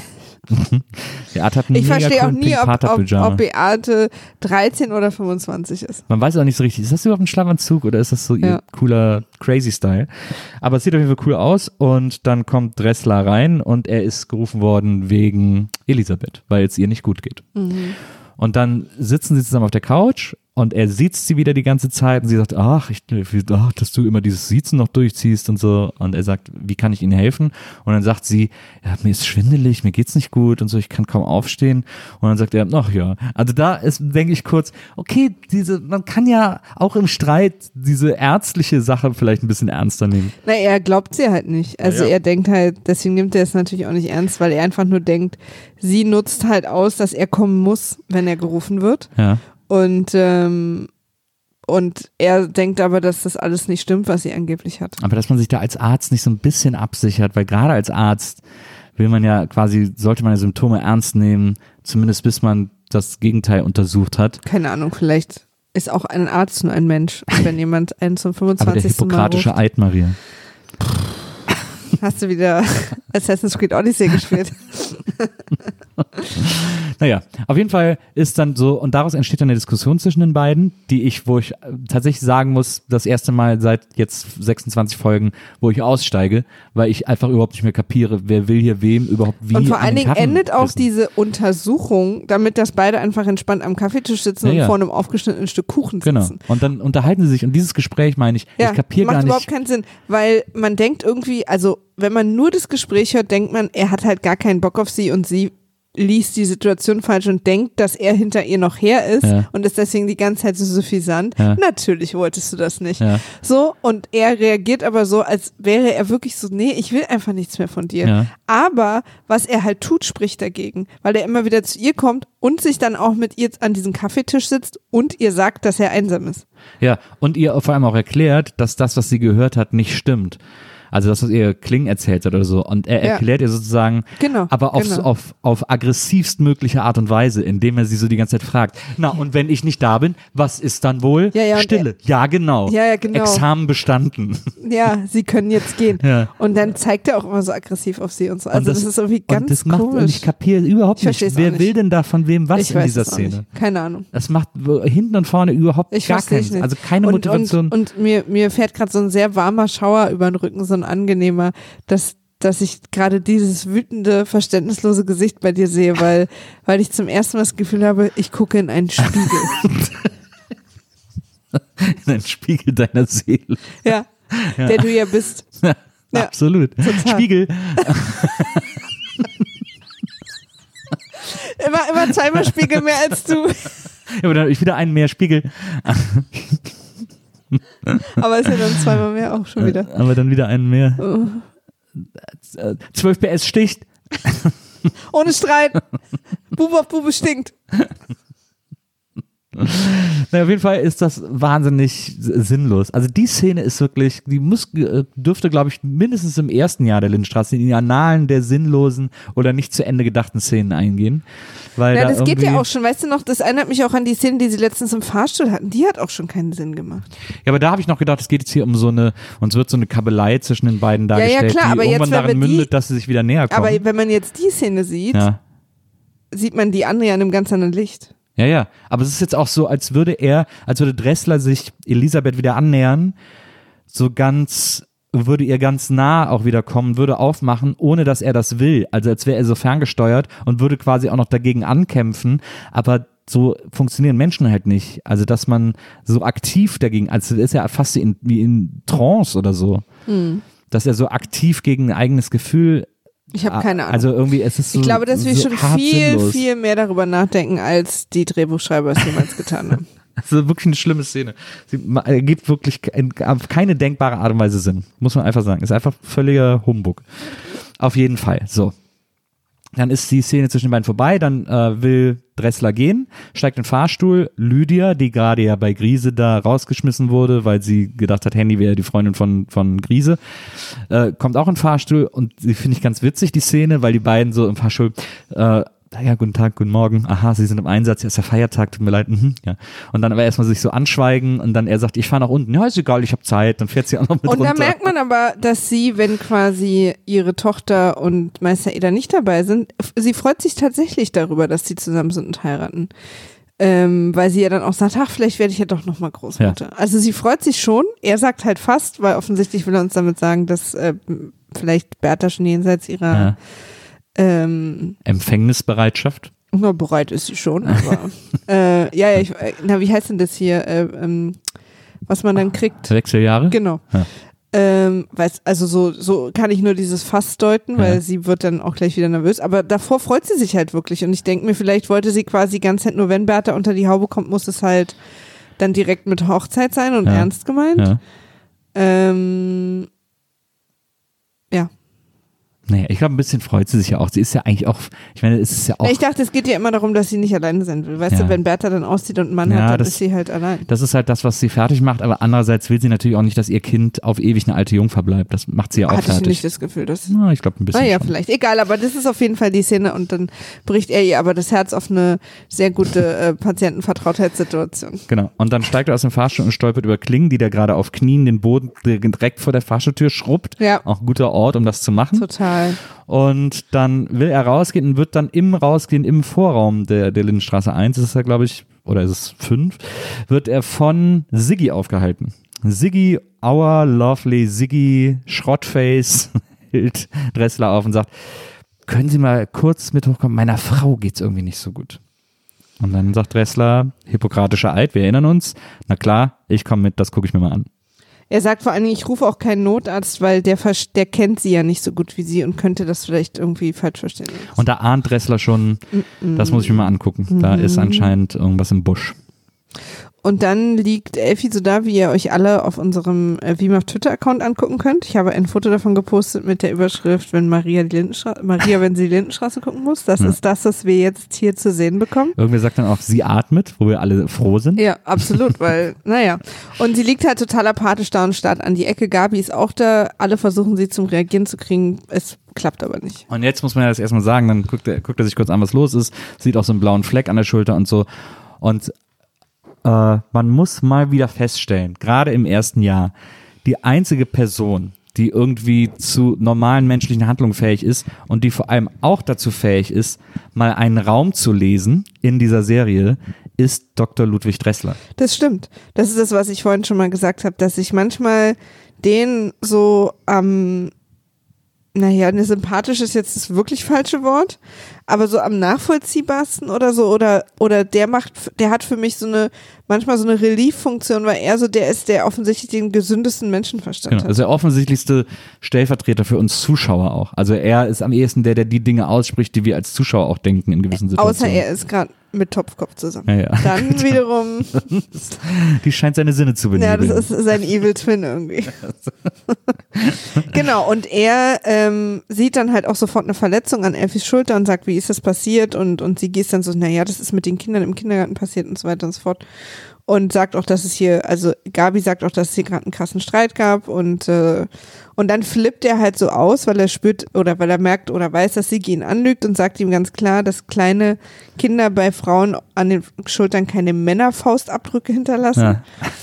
und flippt dann halt total aus, dass er ihn jetzt auch anzeigen kann und dass er sich jetzt mal verpieseln soll und er guckt sich das jetzt mal an und alle hauen ab aus dem Raum und er sagt ihm sozusagen mal, wo der Hammer hängt. Das ist eine super Szene. Das ist eine richtig, wo man Dressler Ja. richtig geil findet, weil der so richtig straight Ansage macht. Und Gabi nimmt dann Sigi mit in die WG und Dressler untersucht Elfie und wir kriegen dann die Diagnose, also wir sagen gleich noch, wie er sie untersucht, aber was sie da hat, ist eine Neurose und ich bin mir nicht sicher, ob wir alle die gleiche Definition von dem Wort haben. Ja, und eine Apathie. Sie hat ja eine akute Apathie. Ja, das gibt's das? Also ich meine. Ich glaube schon, anscheinend. Also womit er es vergleicht, ist, wenn Käfer sich totstellen, damit sie nicht gegessen werden. Ja. Das ist im Prinzip, was sie gemacht hat, eine Schutzfunktion. Dass sie sich in eine totale Körperreglosigkeit in so eine Art Schockzustand versetzt hat, Ja. damit sie dieser schrecklichen, lebensbedrohlichen Situation zu Hause entflieht. Ja, Hat sie ihren Körper sozusagen einfach runtergefahren. genau. Und er versucht jetzt mit auch so einer Art Hypnose eigentlich, so einem Ja. gut zureden, aber so schon sehr hypnotisch, sie so Körperteil für Körperteil da rauszuholen und sie zu beruhigen, dass sie sozusagen aus dem Zustand wieder rausspringen kann. Es ist natürlich eine hollywoodeske Verkürzung, die da stattfindet, aber ich finde es trotzdem ganz schön Dass gemacht. du das Wort Hollywood in die Nähe der Lindenstraße kommen lässt, ist wirklich eine einzige Ich finde es aber schön gemacht. Ich finde es irgendwie schön erzählt, wie er ihr sagt, so ja, jetzt bewegen Sie mal hier die linke Hand und jetzt heben Sie mal den Arm hoch. So alles nimmt sich sehr viel Zeit und lässt sie in Ruhe wieder in ihre Körperfunktion zurückfinden und so. Das finde ich schon, finde ich schon echt okay erzählt irgendwie so. Er sagt dann auch, machen Sie jetzt die Augen zu und jetzt können Sie auch langsam wieder aufwachen und Sie müssen keine Angst mehr haben. Keine Angst, das betont er dann nochmal extra. Genau, Und- er sagt auch, dass, nie, dass niemand außer ihm noch in der Wohnung ist. Genau. Und nach einer gewissen Zeit schafft er es, Elfie wieder ins Jetzt zurückzuholen. Sie wacht dann weinend auf. Und er sagt dann auch, und das finde ich auch super angenehm, sagt dann, passen Sie auf, Sie finden jetzt erstmal einfach in Ruhe wieder zu sich und ich gehe jetzt mal in die Küche und mache uns einen Kaffee. Ja. Und das scheint dann zu passieren. Das passiert dann sozusagen off, off Na, screen. Aber eine 1A Dressler-Performance in der ganzen, in der Ja. ganzen Situation. Und dann sind wir so lange in der Küche der WG mit, ähm, mit Siggi halt und Gabi. Ja. Benno kommt dann noch dazu. Ja. Und das finde ich geil, weil Gabi weiß ja, was Sigi getan hat. Sie ist ja auch die nächste Freundin von Elfie und sie bewirtet Sigi erstmal so ein bisschen und macht ihm, stellt ihm halt wütend einen Kaffee hin. Aber einen Und ein Kaffee Stück muss man Kuchen. jemandem hinstellen, Ja, ja. der bei einem zu Hause ist. Sie, äh, Gabi ist einfach, da, da weiß sie einfach, wie man sich verhält. ja. benimmt. ja. Und ähm, Sigi macht natürlich das Einzige, was seinem Charakter treu bleibt. Er will Gabi den Umgang mit Elfie verbieten, weil El Gabi Elfie angeblich gegen ihn aufhetzt. Na, also auch ein richtig gutes Gespräch zwischen den beiden. Beide nur, gehen sich nur aggro an, aber sie gibt ihm noch ein Stück Kuchen, dass er dann auch sehr aggressiv isst.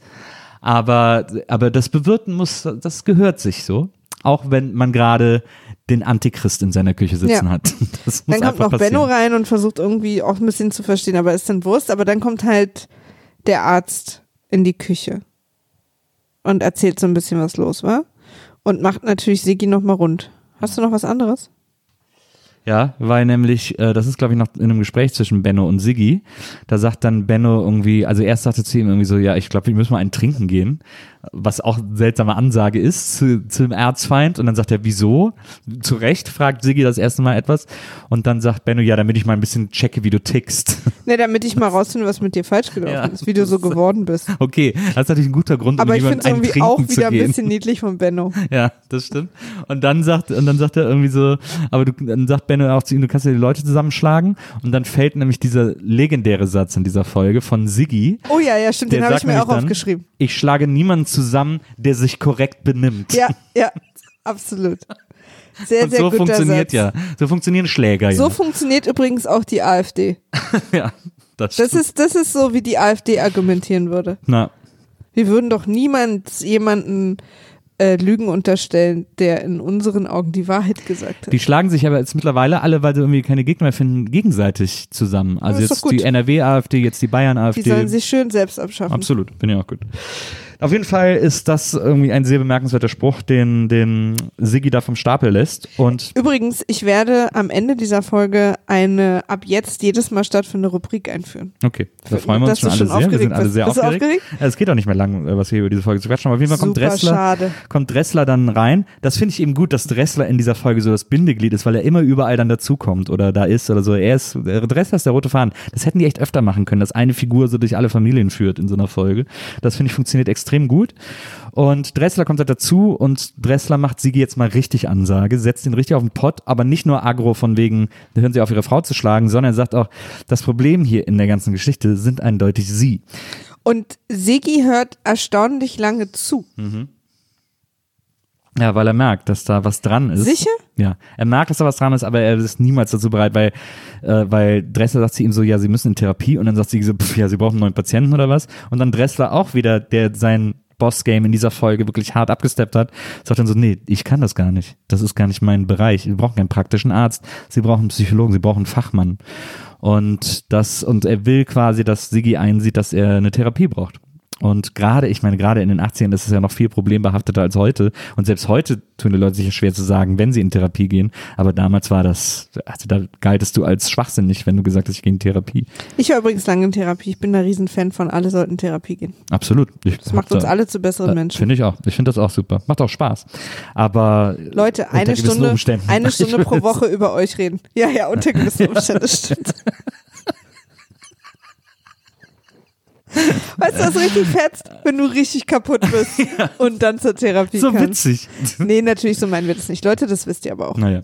Ist auf Seelenhygiene, tut sehr gut. Die Seele, der Geist ist genauso ein Körperteil wie alle anderen auch und können auch genauso verletzt werden und deswegen können sie auch genauso geheilt werden. Deswegen dafür ist Psychotherapie da. Und das war aber damals noch eine sehr unweit verbreitete Meinung, wie man auch an Sigis Reaktion merkt, der dann auch, nachdem er sich diesen ganzen Sermon von Dressler angehört hat, irgendwie aus der Wohnung stapft und sagt, ich bin doch nicht, sowas mache ich doch nicht. Ich glaube auch, dass er sich Dressler gegenüber ein bisschen äh, verhaltener verhält, weil, weil er weiß, dass der kann ihm wirklich so schnell die Polizei auf den Hals setzen. Naja, er ist auch ein bisschen, Dressler ist ja tatsächlich, ist ja älter und ist auch so ein bisschen, ist ein älter und ein Mann. Ja, ja, ja. Und er ist auch, äh, als Arzt hat man ja nochmal extra Genau, so eine, aber trotzdem auch, er weiß halt auch, Dressler hat halt auch den, ist, sitzt da am längeren Hebel Ja, in ja. der Situation, weil er ihm ja auch schon gedroht hat, die Polizei zu. Er hat Ja. gesagt, ich müsste eigentlich gegen sie Strafanzeige Ja, erstellen. er weiß auch, dass Dressler der Einzige ist, der es wirklich durchziehen würde und der sich da irgendwie nicht, nicht weich klopfen lässt. Und auf jeden Fall haut Siggi dann ab und dann sitzen die noch ein bisschen zusammen und dann sagt Dressler über Siggi, der Junge ist wie eine Zeitbombe. Total. Und er muss, und seine Frau muss den Wecker jetzt ausstellen. Also diese Metapher geht dann noch, ich Ja, denke, ja, der ja. Satz ist cool, Wir aber dass diese beruhigen uns. Metapher dann noch so weiter durchgezogen wird. Seine Frau muss den Wecker ausstellen. Naja, und, auf dann dem Weg nach draußen muss er wahrscheinlich auch eh noch mal zu Topfkopf und noch mal ein Stück Kuchen essen. Und sie müssen auch aufpassen, dass sie nicht den roten Draht durchschneiden, sondern zuerst den blauen. Und dann fängt er an, von 30 rückwärts zu zählen. Alle wissen so, was ist mit ihm jetzt los? Und ich hoffe, es ist kein C4. so. Also die, es Und, wird und, hat dann, und hat dann so einen so einen- so einen- so einen aufblasbaren Helm in der Tasche, den er sich dann so aufsetzt und anfängt mit einer Zange an Gabi rumzunesteln. Vor allem, weil es ja erst ist eine coole Metapher, weil er sagt, der Junge ist auch, dass er Junge zu dem sagt. Der Junge ist wie eine Zeitbombe, das ist schon cool, aber das ist dann so, da denkt man so, oh Mann, du destroyst gerade die eigene Legacy, weil du nicht aufhören kannst, auf dieser Metapher rumzureiten. Auf jeden Fall ist das, dann sind, sind wir dann raus der WG, sind dann bei, in der Wohnung von den Schildknechts. Henny kommt rein, es ist ja mittlerweile schon Mittag, irgendwie, sie ist ja bei ihrem Vater jetzt gegangen, der ja mit Bertha wandern geht und sie kommt nach Hause und kommt zur Tür rein und das erste, was ihre Tochter, nicht Tanja, sondern die andere, deren Namen wir immer vergessen, die die, die Schokolade im Briefkasten bunkert hatte, das allererste, was die Tochter zu ihrer Mutter sagt, ist nicht, ah, hallo Mama oder, oh, schön, dass du wieder da bist, sondern das erste, was sie sagt, ist, bleibst du jetzt wieder bei uns, Mama, als sie gerade die Tür aufmacht. Ja. Aber auch so halb fröhlich irgendwie so. Ich wollte nur wissen, ob ich das Zimmer noch haben kann. Das oder? ist übrigens auch so ein Kind, was zu wenig Liebe und Aufmerksamkeit von ihrer Familie kriegt. Aber ich finde die trotzdem ganz pfiffig. Ja, aber wir können uns an die letzte Szene erinnern dieser Folge. Ja. Da werden wir uns jetzt gleich dann erinnern. Auf jeden Fall ist dann, äh, ist die, ist Henny geht dann in ihr Büro direkt irgendwie. Äh, Franz erfahren, wir kommt auch erst abends wieder. Was, was macht der eigentlich? Ist doch Feiertag, der kann doch gar nicht in der Schule sein. Sie sagt aber, der, ich, Franz kommt erst heute Abend wieder. Ja, sie haben doch was gesagt, irgendwas mit Wandertag oder Ausflug oder so, mit Okay. Kollegen oder irgendwie sowas. Okay. Naja, auf jeden Fall weiß sie, dass er erst abends wieder Und kommt. weil, und weil dann sagt sie, weil ähm, sie meint doch, Papa ist irgendwie wandern mit oder irgendwas und sie meint, ja, ich weiß. Naja. Und dann äh, ruft dann äh, ruft Nosek an, Auch sehr schlau. hat erst Tanja In der aktuellen Situation erst- einfach zu Hause auf dem Festnetz anzurufen. Genau, hat erst Tanja am Telefon und Tanja irgendwie so, ja, hallo Stefan und äh, was machst du denn so und so. Also die Tochter, die Tennistochter und dann fragt sie, ob sie trainieren kann, das geht aber nicht, bla bla bla, ist auch nicht so wichtig. Auf jeden Fall nimmt dann Henny das Telefon und dann gibt's noch einen kurzen Talk zwischen Mutter und Tochter, weil die beiden Töchter in der Tür stehen und irgendwie nicht rausgehen wollen. Sie so, jetzt lass mich mal telefonieren und so. Und dann sagt die Tochter, ach, also Tanja sagt dann, ach, der Nosek hat mir eh gesagt, dass er in dich verliebt ist. Und, Aber gut finde ich auch, dass Tanja jetzt sagt, oh, du darfst ihn jetzt Stefan nennen. Genau. Also sie ist dann auch gleich ein bisschen eifersüchtig. äh, genau. Und dann die Tochter sagt, ja, aber Stefan hat mir eh gesagt, dass er in dich verliebt ist. Das ist auch so, eine, so ein ganz klassisches Narrativ, ne? Irgendwie so die, die, die Mutter, die so, die so eine Tochter so extrem streng ähm, so nach ihrem Vorbild erzieht oder nach dem, was sie immer werden wollte Ja. und dann so, dass sie immer hübsch ist und immer schlank und sportlich und also was dann jeweils zutrifft so. Ja. Und, ähm, und wenn die Tochter dann aber so ist, ist es noch viel schlimmer für die Mutter, weil sie dann noch umso mehr merkt, dass plötzlich sie es Konkurrenz nicht ist. wird. Genau. Na, Das ist auch so ein klassisches Narrativ, was man immer, das hatten wir auch letzte Woche bei Crossroads, wisst ihr noch? na, Das ähm, mit, ähm, stimmt. Mit Mit Zoe, So, so, Zoe Saldana. Ja. Stimmt. die gesagt hat, es gibt nur eine Sache, die noch schlimmer ist, wenn die Mutter versucht, dich immer äh, äh, hübscher und, und schlanker als sie zu kriegen, ist, wenn man es dann geworden ist. Auf jeden Fall Super deeper Film übrigens, Ist ja- Crossroads, Leute, guckt euch den alle an. klassischerweise auch noch, äh, dass dann die andere Tochter so hinten überfällt. Genau, Gehört da dann auch genau. dazu. So, auf jeden Fall stehen die an der Tür und dann jetzt verpisst euch aus dem Zimmer, ich muss jetzt hier telefonieren mit Herrn Nossek und dann gehen die Kinder raus und dann äh, telefoniert sie mit ihm und dann sieht man auch immer Nossek bei sich zu Hause. Man muss auch mal sagen, richtig geile 80er Junggesellenbude, alles daran. Ja. Man, zum Beispiel, ne, ein Detail finde ich ja so geil. Äh, Bis in, ich glaube, bis in die 90er hinein konnte man Telefone nur bei der Post kaufen. Es gab keine, niemand durfte sonst Telefone herstellen und man konnte sonst nie, nirgendwo Telefone kaufen. Wirklich? Ja, man Ah. konnte die nur, bei, weil die Post hat ja auch damals ein Telefon gemacht und man durfte nur Telefone bei der Post kaufen. In den Postläden gab es aber halt einfach zehn Modelle. Mehr Telefone gab es nicht. Und eines davon, das ich als Kind immer haben wollte, weil ich weiß noch genau, in Köln auf der auf der Schildergasse, vorne rechts, man, man geht die Schildergasse Richtung Hohe Straße, dann ist links der, der, der große Schuhladen Kempken, glaube ich, und dann auf der linken, auf der rechten Seite, kurz dahinter, ein bisschen versetzt nach hinten, war der, der Telefonladen der Deutschen Post, wo ich als Kind mir die Nase an der Scheibe platt gedrückt habe, weil da immer das Mickey Maus Telefon im Fenster stand, wo Mickey Maus den Hörer hat und ich meine Eltern bekniet habe, dass wir nicht, ob wir nicht dieses Telefon kaufen können. Wir haben es, Spoiler Alert, wir haben es nie geholt, sondern wir hatten zwei andere Telefone. Eltern sind scheiße. Unser zweites Telefon hat übrigens unsere mittlerweile Eltern neue sind übrigens Lieblingsfarbe. nicht scheiße. Nee, unser Was? zweites Telefon hatte unsere Lieblingsfarbe hier von der Couch und so, dieses Mint. Ach ja? Und das war so, Fand man nur damals noch nicht gut. es war so bananenförmig, war auch so, so sehr rund und man hat es aufgehoben und im Hörer war die Wählscheibe. Also auch noch nicht auch, mit wir Tasten. hatten, wir hatten so ein Telefon, das war halt eine Banane. ja. Das war aber, aber das habt ihr dann erst in den späten 90ern gehabt. Vielleicht. Keine Ja. Ahnung. Also es muss noch, es muss nach der Post, weil man durfte einfach damals keine anderen Telefone benutzen. Und deswegen bleibt natürlich in der Lindstraße bleiben nicht viele Modelle. Und man sieht, Henny hat das klassische grüne Tastentelefon, ein absoluter Klassiker des deutschen Telefons. Aber Nossek in seiner Junggesellenbude hat dieses geile, weiße, fast Bang und Olufsen designartige Knick, Bang und Olufsen drehen sich gerade im Grab um. Knick, so mit so einem Knick und so weiß Plastik und so einer schwarzen Linie. Natürlich mit Schnur, es gab kein Kabellos, aber das war, wow, das war so ein richtiges, und man, in der Wohnung ist auch alles mit so schwarz und silberne Streifen und so, so eine richtige Junggesellenbude. Weiteres Detail, was mir aufgefallen ist, ist, dass er die gleichen Schuhe anhat wie du, nur in weiß. Und der Du Barpianist. weißt, was ich nicht meine, ne? Ja, die Esmandrios. Und der Barpianist hatte die auch an, weil er hatte seine Füße auf dem Tisch. Weil Geil. als die WG ferngesehen hat, hatte auch Esmandrios an. Tja, Das nochmal fette Props an die Requisite, an die Innenrequisite. Oder was? Wer macht das? Äh, Klamotten? Kostüm. Kostüm. Das war eine Sache damals, Esmandrios. Das war eine, deswegen ich die heute wahrscheinlich so gerne an, weil ich Und das gab als es Kind damals so cool auch schon. Nanunanas? Ja, Naja. das war der erste große Schnickschnackkette. In Köln war der, glaube ich, immer da, wo es Wiener Steffi jetzt ist. Oder wo es Wiener Steffi war. Da in dieser Passage am Ende der Schildergasse, von der Schildergasse im Übergang zur Hohe Straße. Da ist so eine Passage. Da war immer der Nanunana. Das erzählst du gerade Leuten, die, die wissen, wie Straßen gehen, ne? Früher sind Leute immer zu Nanunana gegangen, um Räucherstäbchen zu kaufen. Das war das Nummer eins Go-To-Shop für Räucherstäbchen. Meine Schwester auch, die hatte alle ihre Räucherstäbchen immer gekauft und, und so Schnicki, die hatte mal so einen Vogelkäfig aus Holz, der so einfach schick sein sollte. Den hatte sie, glaube ich, auch von Nanunana. Und da hat man, glaube ich, damals Sarah Key Poster gekauft und so. Diese Folge ist jetzt schon anderthalb Mal so lang wie diese beiden Folgen, die wir gesehen haben.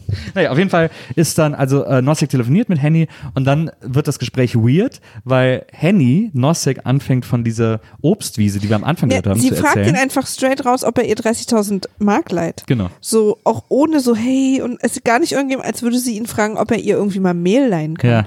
Und Nosek reagiert auch zu Recht so ein bisschen, wie ernsthaft ist denn diese Affäre? Ja. Und will es sich nochmal überlegen und sie ist aber so, aber überleg nicht zu lange, es wäre schon ganz gut, wenn wir das machen. Als wäre das überhaupt kein Problem. Total. Ich glaube, dass sie ein bisschen überschätzt, was Tennislehrer verdienen. Ja, das Gefühl habe ich auch, weil sie setzt ihm sehr die, die 30.000 Marks Pistole auf die Brust. Aber auch so entspannt. Ja.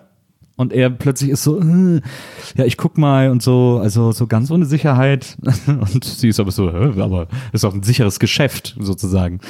Und dann legt sie, aber was ist denn der Cliffhanger in der Folge? Ich weiß gar nicht mehr, was der Cliffhanger ist. Dass äh, ihre brünette Tochter Psycho in die Tür guckt. Ah ja, Stimmt, sie legt dann auf. und mitgehört hat. Sie sagt, glaube ich, wir sehen uns später noch oder so und legt dann auf und dann sehen wir, dass, dass die Schokoladentochter das alles gehört hat. Genau. Ja. Das äh, waren die beiden Folgen. Ja. Die Rubrik, die ab jetzt jedes Oh, Jetzt Mal bin ich richtig stattfinden wird, gespannt auf die, auf die neue Schlussrubrik. ist ähm, Wie verschwinden Siggi und Elfi? Was glauben wir? Aha, sehr gut. Da dürfen jetzt alle Leute, die sich nicht mehr erinnern, nur mitspielen. Ja, klar. Also du und ich. Ja, du hattest ja heute eine Theorie, wie sie verschwinden. Hatte ich? Hattest du nicht? Ach so, ja. Ich hatte irgendwann die Theorie, weil, ähm, weil Nosek diese Zeitbombensache gesagt hat, dass er Dressler? Äh, Dressler, dass äh, Sigi Elfi und sich umbringt. Erst sie und dann sich.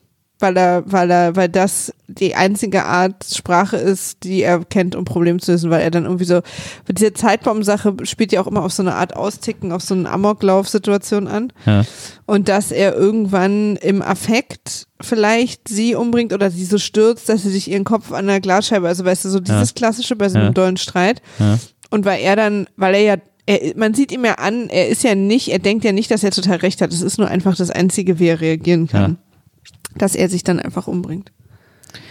Ich glaube, dass, ich glaube, dass es einen Streit geben wird, woraufhin Siggi wieder empört ins Akropolis fährt, geht und mit dem Fahrstuhl fährt und dann über die vor dem Fahrstuhl hockende Klingen stolpert und sich das Genick bricht, weil das heute schon so angemeldet wurde, dass sie öfter vor dem Fahrstuhl wischt. Absolut. Ich glaube, das wurde als Gefahr heute angemeldet. Es wurde auch angemeldet, dass das ganz schön knapp war und beim nächsten Mal wird es wohl nicht so gut gehen. Ja, genau. Und, und Elfi aus Frust, ne, wird dann aber neu gewonnene Freiheit, wird dann wegziehen. Elfi zieht, glaube ich, nach Frankfurt und fängt ein neues Leben an als Investmentbankerin. Ja, ja, ja. Also dieses Gefühl habe ich bei ihr auch. Das ist, eine glaube ich, sehr gute das ist, glaube ich, was passieren wird. Ja, wir schauen mal, ob wir das nächste Mal noch genauso sehen. Ja. Ich bin sehr gespannt. Ich danke euch sehr fürs Zuhören. Eine gute Folge haben wir beide heute gemacht, finde ich. Ja? Es, war, es wurde so deep zwischendurch, Ja. aber gleichzeitig sind wir in diesem Analysemodus geblieben. Ich finde das, äh, ich finde das sehr interessant. Und das ist ja eh eine neue Sache, die wir jetzt auch immer machen, dass wir direkt ein kleines, sehr demütiges Feedback auf unsere eigene Sendung geben, Leute. Nur, dass ihr da schon mal Bescheid wisst, das ist offensichtlich eine, eine Sache, die jetzt passiert. Ja. Das ist auch eine neue ja. Rubrik.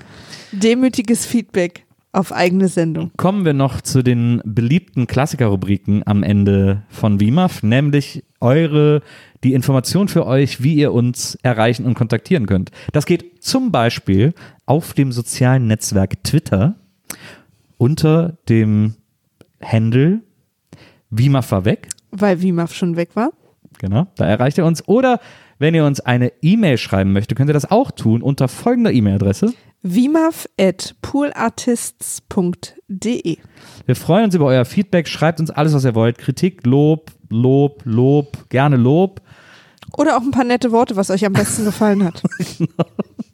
Aber wir sind auch für Kritik sehr offen. Und falls es in dieser Folge irgendetwas äh, tatsächlich Essentielles zu berichtigen gibt, dann sagt uns das bitte, dann machen wir das sehr, sehr gerne. Achso, und wenn ihr Mal. auf iTunes geht und uns eine Bewertung geben wollt, wundert euch nicht, ihr könnt nur fünf Sterne geben. Naja. Das ist, ähm, wir wurden da auserwählt, als weil sozusagen das System einfach, also weil alles andere nur ein Irrtum sein kann, Ja. hat iTunes das jetzt so eingestellt, dass man uns nur fünf Sterne Bewertung geben kann. Ja. Aber äh, da sind wir umso dankbarer, wenn die dann kommen. Damit wir nicht das ganze übliche Podcast-Feld crushen. Hat eigentlich Spotify auch Sterne? Kann man da auch bewerten? Ich glaube nicht. Ich glaube, da kann man einfach hören. Da kann man ganz, obwohl man kann es ja als Favorit, aber nee, es geht bei Songs. Ich weiß nicht, ob es bei Podcasts geht. Na, macht's doch mal bei Spotify so, ähm, Lass einfach laufen. Genau, lass den Podcast an auf Shuffle und dann einfach Repeat All Ja. und dann einfach laufen lassen, wenn ihr abends ins Bett geht. Läuft bei euch. Okay, wow. Und mit diesen Worten, IBIMS, die Lindenstraße. so, wir hören uns nächste Woche und es wird äh, einen Überraschungsgast geben. Der so überraschend ist, Das wir dass auch noch nicht noch nicht wissen. Da wird es noch eine leicht hektische Aufnahme geben müssen. Also lasst euch und uns überraschen. Wir freuen uns auf euch. Bis zum nächsten Mal. Macht's gut. Ciao. Tschüss.